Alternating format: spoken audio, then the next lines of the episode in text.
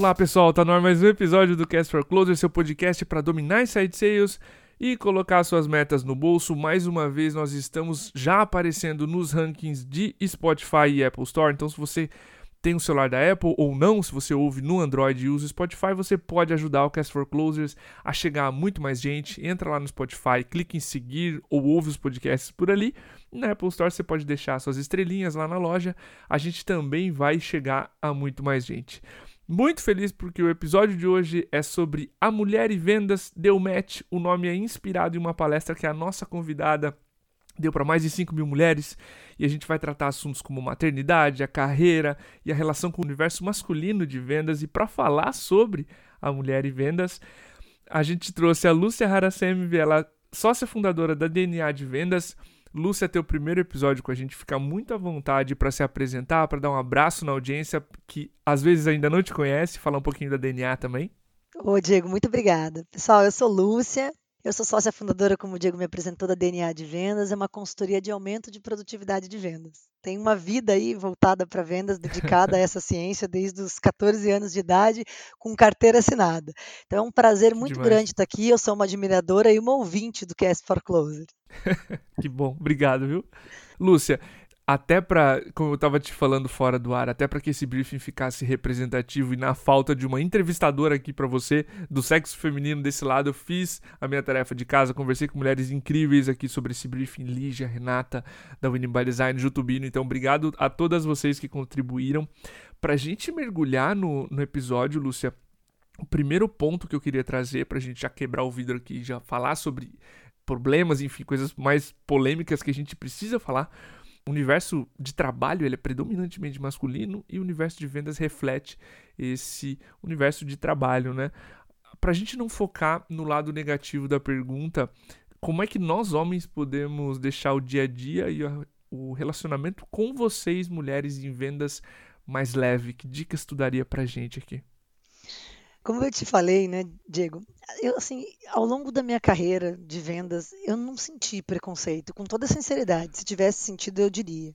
Uhum. Eu acho que um dos fatores que que não, que assim, eu vou responder a tua pergunta. Eu estou fazendo essa introdução porque senão seria muito batida, talvez a pessoa não entendesse o contexto da resposta, tá?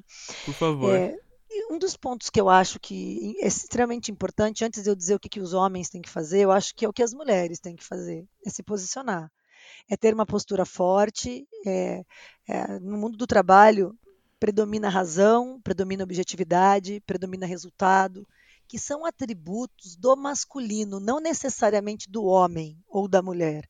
Masculino e feminino né, segundo a psicologia Jung, é, são, são características muito mais amplas do que o nosso sexo, o nosso gênero, seja lá o que for. Então, assim, é, o mundo é, empresarial, o mundo corporativo, ele é um mundo racional, objetivo e voltado uhum. para resultados.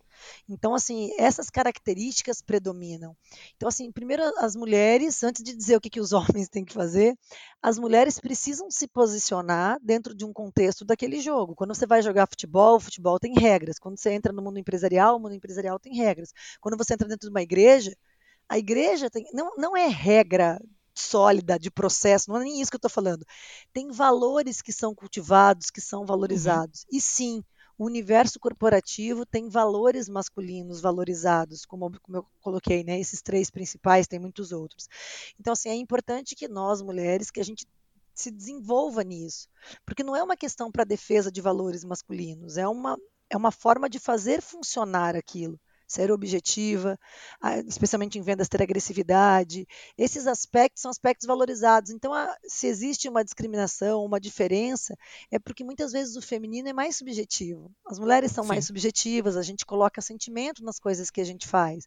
E às vezes esse sentimento e esse cuidado torna as nossas respostas e ações não tão objetivas como às vezes o universo masculino gostaria, em alguns aspectos, tá? Tem mulheres que são muito sim, mais objetivas sim. que homens, eu estou falando assim de uma forma estatística geral. Então, agora sim, feita essa introdução, colocado os objetivos e assim os valores do mundo masculino e feminino e o contexto do mundo empresarial, o que, que os homens podem fazer? Entender que, mesmo querendo mais objetividade e agressividade, e às vezes as mulheres não têm na mesma intensidade, elas têm pontos a contribuir que eles não têm né? Em geral também, porque tem Quantos, homens que né? também têm muito, não dá para falar que é assim, é uma questão mais geral, né? Quando a gente coloca o sentimento, quando a gente tem valores que são mais subjetivos, e isso às vezes demora um tempinho a mais no processamento ali, desde a fala até a tomada de decisão, mas tem fatores muito importantes que estão em jogo e que estão sendo considerados. Então, acho que é uma coisa agrega a outra. O que, que os homens podem fazer é considerar essas diferenças não como uma falha, não como uma coisa que é, ah, porque a mulher toma decisão, ela precisa de um tempo um pouquinho maior, ah, porque ela não fala com tanta agressividade. Não entender isso como uma coisa ruim, porque não é. Porque se, se, se esse tempo é mais, se, se, essa tomada de decisão é porque ela envolve fatores que não são tão objetivos. A razão é muito objetiva. E é fácil tomar, é muito mais fácil tomar uma decisão racional do que uma decisão racional que envolva aspectos subjetivos, humanos, de pessoas e que vão ter um impacto grande no resultado final. Às vezes não é o primeiro, mas é o segundo, o terceiro. Então, acho que essa, esse bem bolado de entender que o outro lado tem valores e tem contribuições que às vezes uma personalidade tem e a outra não tem, né, de masculino e feminino, acho que é um passo muito importante para isso. Acho que essa subjetividade. Legal esse ponto que tu trouxe, Lúcia. E acho que outra coisa que os homens podem fazer também, nós, é interesse, sabe? Interesse em aprender, interesse em ouvir, interesse em estar disposto a, não digo mudar, mas é, aceitar o outro lado, essas decisões mais subjetivas. Eu, esses dias eu me peguei num podcast de duas horas sobre feminismo, porque eu admiti que eu não sabia sobre isso e fui procurar, enfim, ouvir a história, os quatro marcos, grandes marcos do feminismo, enfim. Acho que se a gente estiver mais disposto a ouvir e, de novo, como você mesmo mencionou, aceitar as diferenças e não enxergá-las como algo ruim, a gente tende a tornar isso, essa relação, esse universo muito mais afetuoso, né? Afetuoso e, no final, inclusive produtivo. Porque Exato. agrega muito, né? Uhum. Lúcia, outro ponto né, que acho que a gente precisa passar por aqui, e até em respeito a todas as mulheres que não pretendem ser mães, eu vou tratar de forma diferente, tá? A gente vai falar um pouquinho primeiro sobre carreira e depois sobre a maternidade em si, como ela influencia a carreira. Mas a gente tem um, um grande número de mulheres, de novo, que, que eventualmente não querem a maternidade em função da carreira. Muito mais comum agora a mulher sair de casa e ter a sua própria carreira. Como é que tu enxerga a carreira em vendas para mulher e que dicas tu daria nesse ponto? Olha, Diego, com toda sinceridade, eu sou mãe de três filhos, tá? Eu digo para você assim, não é fácil não é fácil conciliar a maternidade com nenhuma carreira, para te dizer a verdade. Mas quando você fala de vendas e marketing, né, que são profissões, especialmente vendas, com uma pressão muito grande por resultado, é uma corrida de velocidade que cada mês se abre o mês e fecha, abre o mês, é uma jornada ali, né, que você termina uma primeira, começa a segunda, terceira e não, e não, e não termina nunca. Então, assim, é um super desafio a, mulher tem que ser muito apaixonada por vendas e muito apaixonada mesmo por maternidade. Não é fácil fazer essa conciliação, com toda sinceridade, né? Como dica que eu daria e que eu não fiz, tá? Eu estou dando dica porque eu passei e não fiz e tive consequências de não ter feito. Posso dizer assim, para que vocês dizem que as pessoas inteligentes aprendem com seus erros, né? E as pessoas sábias aprendem com os erros dos outros. Então eu não tive a sabedoria. Então se, se os nossos ouvintes e as nossas ouvintes puderem ter de eu aprender com os erros dos outros, é, precisa buscar um equilíbrio desde muito cedo, Diego, de saber a hora, de saber o seu limite nas duas esferas, esferas pessoal e profissional. Querendo ou não, a função de vendas ela entra dentro da tua vida em termos de horas de trabalho, final de semana. É, uhum. Mesmo quando você não está diante do computador, mas que você está no bate-papo assistindo, sei lá, uma série com a tua família, entra um WhatsApp de um cliente, alguma coisa, a gente tem aquele senso de urgência, porque é um mindset de quem trabalha na área, né? E você quer responder é muito importante esses limites. Por mais difíceis que eles sejam e que às vezes você torne o lado profissional, às vezes não 100%, mas se você quiser ser 100% no teu lado profissional, você vai ter um impacto muito forte no teu lado pessoal. Então é um grande desafio ser mãe e trabalhar com vendas. Eu não tive isso durante a minha carreira.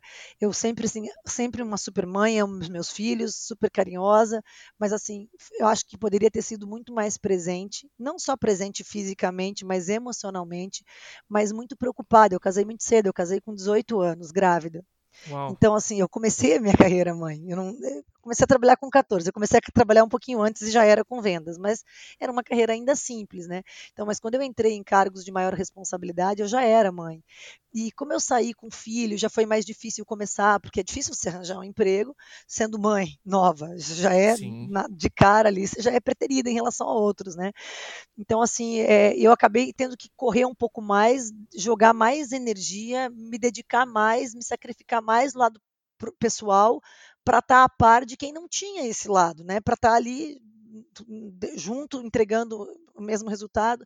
Então, eu, eu, creio que eu prejudiquei um pouco a minha família. Eles, é, os meus filhos mais velhos têm dificuldades e a gente trabalha hoje. Eles já são adultos, são, estão se formando os dois esse ano, um, um em direito, o outro em engenharia elétrica. E assim, mas eu sinto que eu deixei ali e que eu sofro as consequências disso. Então, assim, a minha super dica é equilíbrio. É um desafio tremendo. E esse equilíbrio se dá no tempo, se dá na energia, na dedicação, em saber dizer não, às vezes, para questões profissionais, sim. Dentro dos limites do profissional. Obviamente, das claro. 8h30, 5h30 ou das, sei lá, 9 às 6 você está no teu trabalho prioritariamente focada. Mas óbvio que surgem demandas antes e depois. É esses antes e depois que você tem que saber equilibrar. E às vezes até no meio, porque quando você tem filho, você precisa, às vezes, no meio do teu dia levar um filho no médico, ou não é levar um médico, mas parar ali para bater um papo, ter uma conversa sobre um problema pessoal deles, né? Então, assim, esse é o grande desafio, meu amigo. Minha dica é equilíbrio. É demais. Eu acho que a gente acabou tocando também no assunto maternidade, que era a, a, própria pergunta, a terceira dúvida, e é notável assim o esforço que se existe. E deixa, deixa eu trazer um ponto, Lúcia. Até para quem empreende e é gestor ou gestora de outras mulheres, é comum, e eu quero trazer esse tabu aqui, porque eu já ouvi outras mulheres também falando a respeito, já vi que isso acontece, a mulher ser desligada ou demitida após voltar da licença maternidade, né? A empresa andou, alguém assumiu a função, enfim, e a empresa é, vai lá e demite. Como é que tu enxerga essa situação? Como é que a mulher pode se preparar para isso? Enfim, como é que tu é mais forte? Como é que a Lúcia sai mais forte desse tipo de situação, se é que já aconteceu contigo? Não aconteceu comigo. Não aconteceu comigo enquanto mãe de eu passar por essa uhum. situação, mas eu já vivenciei centenas de vezes essa situação. Quando eu digo centenas, é porque eu trabalhei em varejo, em empresas com 5 mil, 7 mil pessoas, e que assim os homens já eram preferidos desde o recrutamento e seleção em função justamente da, da gravidez e da ausência uhum. das mulheres né, dentro dos PDVs. E não só nas empresas que eu trabalhei como executivo, mas já vivenciei isso em algumas empresas como consultora, ao longo da carreira aí de mais de 300 empresas que a DNA atendeu. Então, eu já vivenciei muito de perto isso. Isso é uma realidade, Diego. Sim. E para é difícil, porque quando você vai estritamente pela razão, pensa você, você tem uma loja, você tem, você vai contratar um homem e uma mulher na mesma uhum. idade ali, na faixa dos 21, 22, as classes é, mais baixas têm índices de, de gravidez precoces em relação a, cla a, classes, não é nem financeiras, mas de, educação, né? De públicos mais educados, mais preparados para evitar a gravidez no, no, início da vida, coisa que eu não fiz, mas que hoje as pessoas fazem, sempre fizeram melhor. Mas assim, na hora de dar tomada de decisão, o que, que a razão preza? Puxa, eu vou ter esse risco, essa pessoa vai engravidar, ela vai sair, e daí ela vai ficar seis meses fora, eu vou ter que colocar alguém, essa pessoa vai ter que rampar, né? Ela vai ter que ganhar resultado. Você sabe que em vendas ninguém entra produzindo, então você Perfeito. tem uns dois, três meses para a pessoa aprender ali, dependendo do segmento, às vezes até mais, dependendo do segmento. Se a venda for complexa, demora às vezes seis meses para a pessoa atingir um nível ali esperado pela empresa e como é que eu vou fazer isso? E essa pessoa sai, e aí quando ela volta, eu tô com a outra, e de repente a outra está performando melhor. Como é que eu tomo essa decisão? Porque é romântico dizer assim, não, tem que dar preferência para quem saiu, que está grávida. É bonito, é justo, é honesto, uhum. tem sentimento, mas tem um lado racional e de pressão sobre as pessoas que estão na gestão desses times, que elas têm que tomar decisão e têm que entregar resultado. E tem uma outra situação. Quando a mulher volta, em geral, ela precisa de um pouco de flexibilidade, porque ela, um bebê pequeno precisa ir ao médico, precisa de atenção. Às vezes ela volta a trabalhar e o bebê ainda está, ela está amamentando ainda. Sim. Então, assim, acho que sim, quando uma empresa faz um trabalho bem feito, e eu também conheço várias, inclusive clientes da DNA, de fazerem esse apoio no retorno da maternidade, dessa flexibilidade, de ter espaços, inclusive internos, para vir babá e berçários e, e para continuar a carreira. Eu acho lindo, eu acho brilhante, porque é um investimento. Se você for Sim. colocar ali na ponta do lápis no, no, curto prazo, você vai dizer, pô, eu vou gastar mais. Mas no, no, longo prazo, essa mulher que, que, tem esse tratamento diferenciado, com certeza ela vai ter uma ligação, um vínculo, um, compromisso com essa empresa que dificilmente qualquer homem vai ter. porque, assim, né, porque assim, é uma coisa que não é obrigação da empresa. Então ela faz, porque é, um, é uma situação delicada. Eu não olho com romantismo, eu olho com bastante objetividade como empresária, como membro, eu sou membro de alguns boards de empresa. Então, assim, tomar essa decisão é uma decisão difícil, mas é uma decisão, é um investimento de médio e longo prazo que sim tem resultados, mas não é possível enxergá-los no curto prazo, no resultado daquele quarter, no resultado do, do quarter seguinte.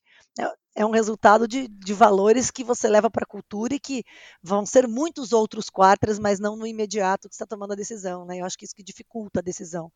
Mas é, é muito bonito e existe, é difícil e tem esse tabu mesmo, e as razões de eles existirem são razões totalmente lógicas e racionais. Não existe por parte é, do governo. E assim, eu já pensei muitas vezes sobre isso, sabe, Diego?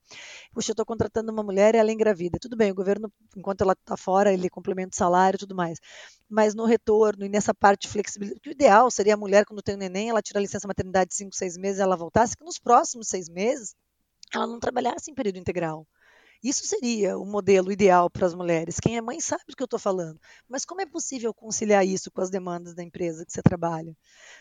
É um desafio, não é uma resposta simples. Eu, eu, não sou uma feminista que ergue a bandeira, vamos defender as mulheres. Eu, assim, no que eu posso defender, eu defendo, no que eu posso falar, eu falo, mas assim, eu consigo ter uma neutralidade de verdade, talvez por causa da carreira, da vida que eu tive, das experiências, de olhar os dois lados e entender a dificuldade pelos dois lados. Existem dificuldades para os dois lados. É porque alguém que está ali, o líder dessa pessoa que está voltando do trabalho, ele precisa entregar resultados, senão ele também não fica. Né? Então, sim, assim, sim, é, tem fato. que ser uma política muito mais ampla do que a tomada de decisão de um líder individual. É uma política empresarial, é uma política social, até eu diria, para você para ser uma coisa justa, uma coisa verdadeira e uma coisa que funcione sem. Muitas empresas são heroínas, assim, muitas empresas são extremamente admiráveis, porque elas fazem isso independente do que tenha de apoio é, externo, governamental, tributário, seja lá o que for, elas fazem na raça e no sangue e é muito bonito e elas colhem resultados disso. Eu realmente acredito nisso.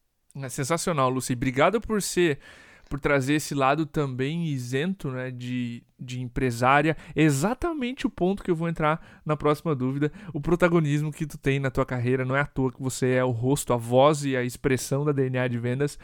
Especialmente, Lúcia, para a mulher que está querendo mais ter mais o protagonismo na carreira, seguir uma liderança ou até mesmo sair de vendas e empreender, continuar vendendo, mas na sua própria empresa. O que que tu tem a dizer para elas sobre protagonismo, por favor? Protagonismo para mim é você puxar a responsabilidade para o peito, assim, é você ampliar o teu círculo de influência e aquilo que você não controla nem influencia, você não controla nem influencia, naquilo que você tem influência, você expandir o campo de influência e controle mais ainda. Então, assim, às vezes eu vejo assim muitos movimentos e coisas, pessoas saindo. Eu sei que é para influenciar o, o, o, todo, a sociedade, os ambientes, né, onde você trabalha, mas assim, eu acho que o ponto principal de protagonismo não tá na minha concepção. Eu não sou dona da verdade, posso estar muito errada, tá, Diego? Mas assim, na minha vida, na minha experiência, faça muito bem aquilo que você tem controle. Porque quando você faz muito bem, não tem ninguém, não tem, assim, pode me colocar para disputar com homens, com qualquer com 50 homens, assim.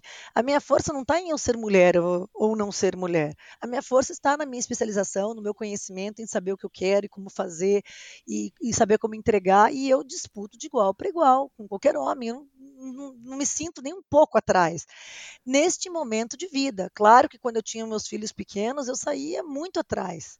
E, e para eu estar tá ali a par de homens, eu tive que prejudicar, como eu falei, a minha vida pessoal. Isso é muito triste. E eu acho que essa é a mudança que as mulheres que fazem essas reivindicações buscam, e elas estão certas, certíssimas, porque não é igual, é desigual é diferente, é mais difícil, sem dúvida nenhuma, mas tem muitas vantagens em relação a isso também, né? Então, dentro desse ponto de vista, não sei se eu respondi, se, se faltou algum ponto da questão que você queria que eu explorasse mais, mas protagonismo para mim é puxar a responsabilidade para o peito, fazer bem feito e, assim, passar por cima. Existe preconceito? Existe. Existe é, privilégios. O mundo empresarial é masculino, é masculino. Em vendas, mais ainda, mais ainda. Eu já entrei em salas para dar capacitações em algumas empresas que eu era a única mulher da sala. Eu já entrei em reuniões uhum. de board que eu era a única mulher da mesa. Muitas, não é uma nem duas, muitas.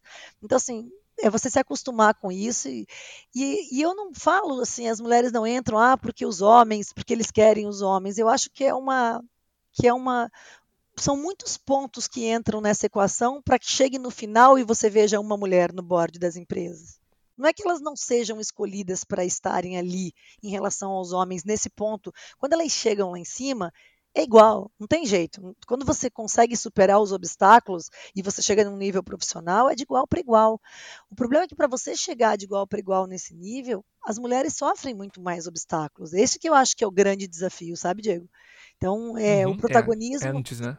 É, é, toda essa, é, essa preparação e que é mais desafiador para as mulheres. E aí você falou né, no começo da, do nosso podcast sobre a gravidez.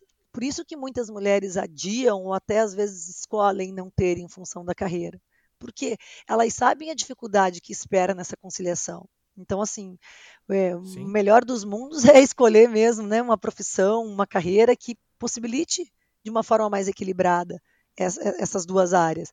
Ou em fases da vida. Nessa fase eu vou seguir essa carreira que eu posso me dedicar completamente a isso. Naquela eu vou precisar mais disso, eu vou por um caminho que, que me permita mais o meu lado pessoal. E daqui, na, ali na frente eu tomo. Eu acho, eu não fiz isso, mas eu vejo que pessoas que fazem isso e vejo muito sucesso em profissionais que fazem isso e conseguem ter um equilíbrio.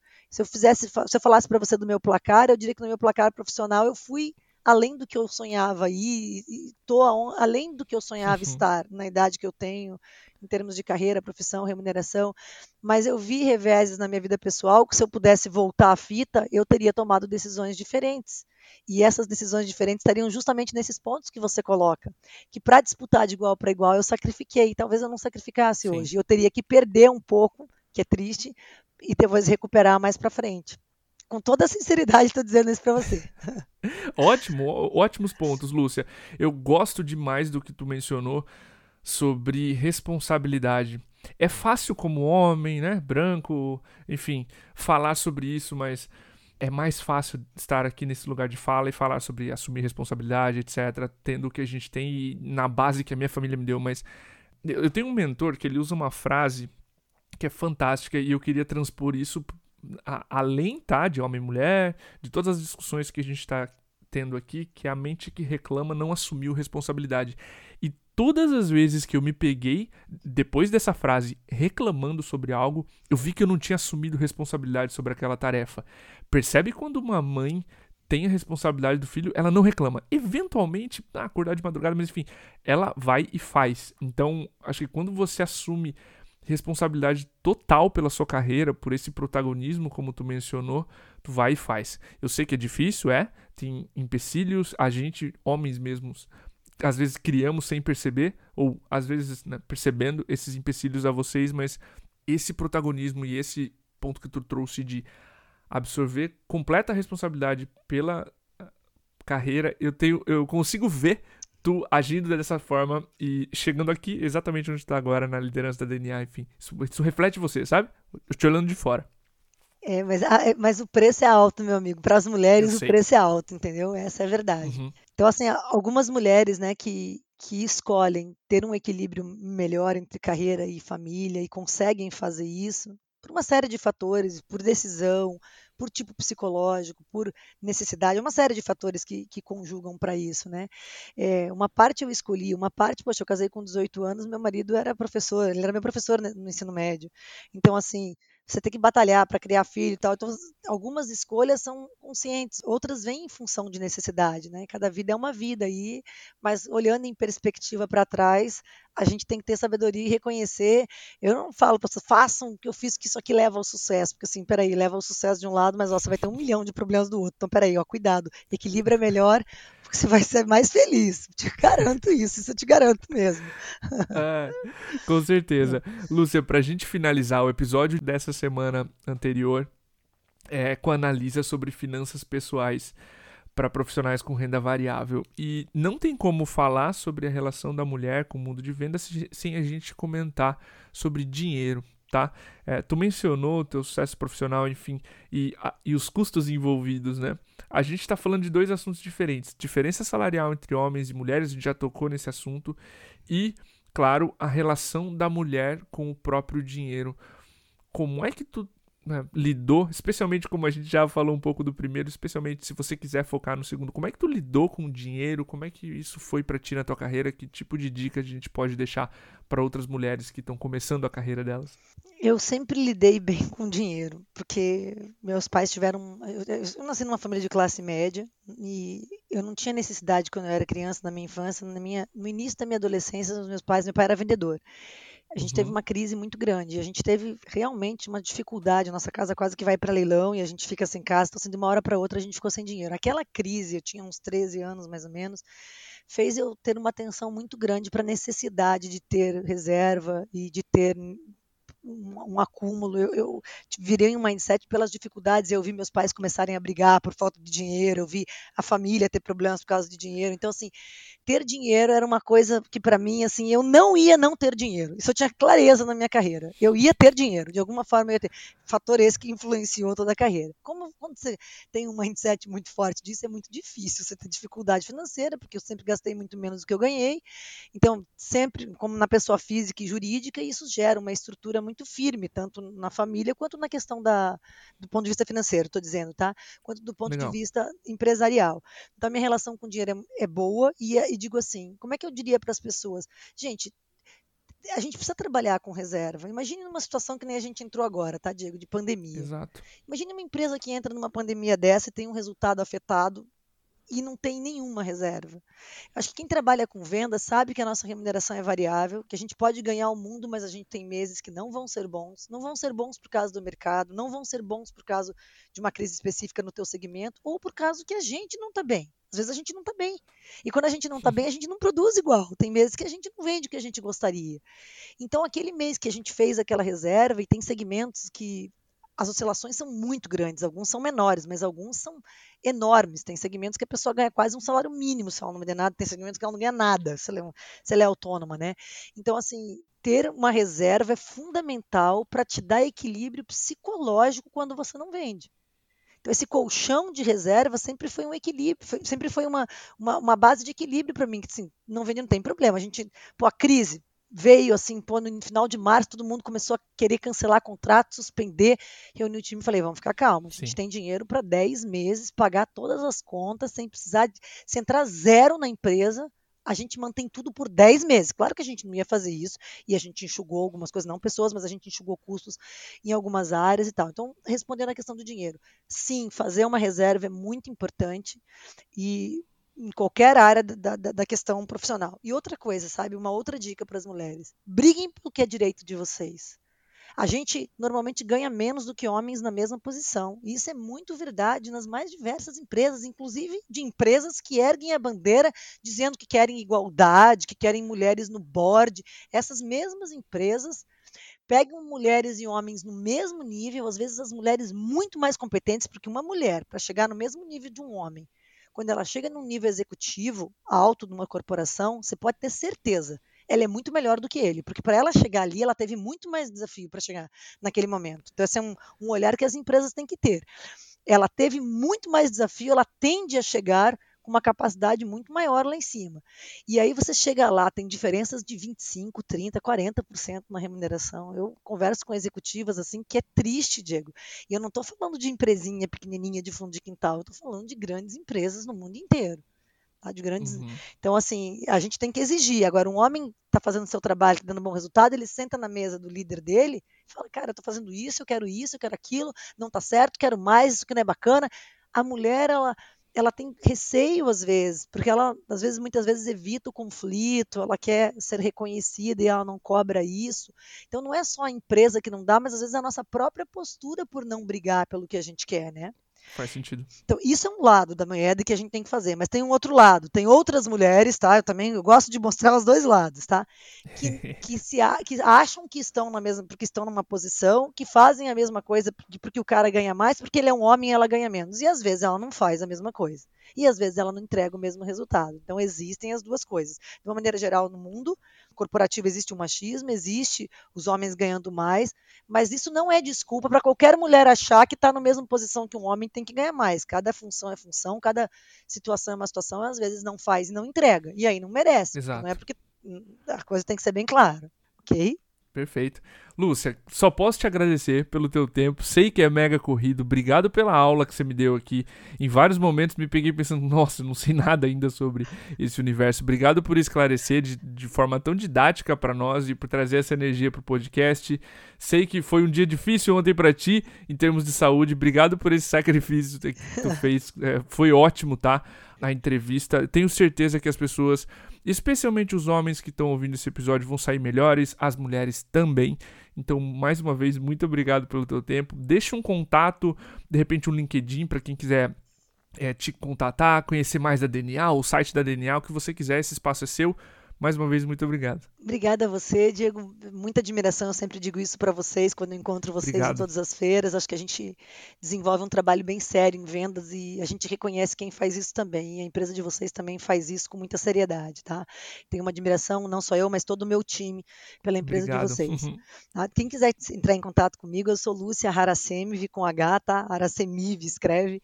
Eu estou no LinkedIn, fiquem à vontade para entrar em contato comigo ou pelo site da dnadevendas.com.br qualquer rede social também da DNA de Vendas, entrando em contato, pedindo meu contato pessoal, passa também. Muito obrigado por tudo, pessoal. Muito obrigado pela audiência de vocês também. Show de bola. Para você que acompanhou esse episódio até agora, muito obrigado mais uma vez. Um abraço e até o próximo.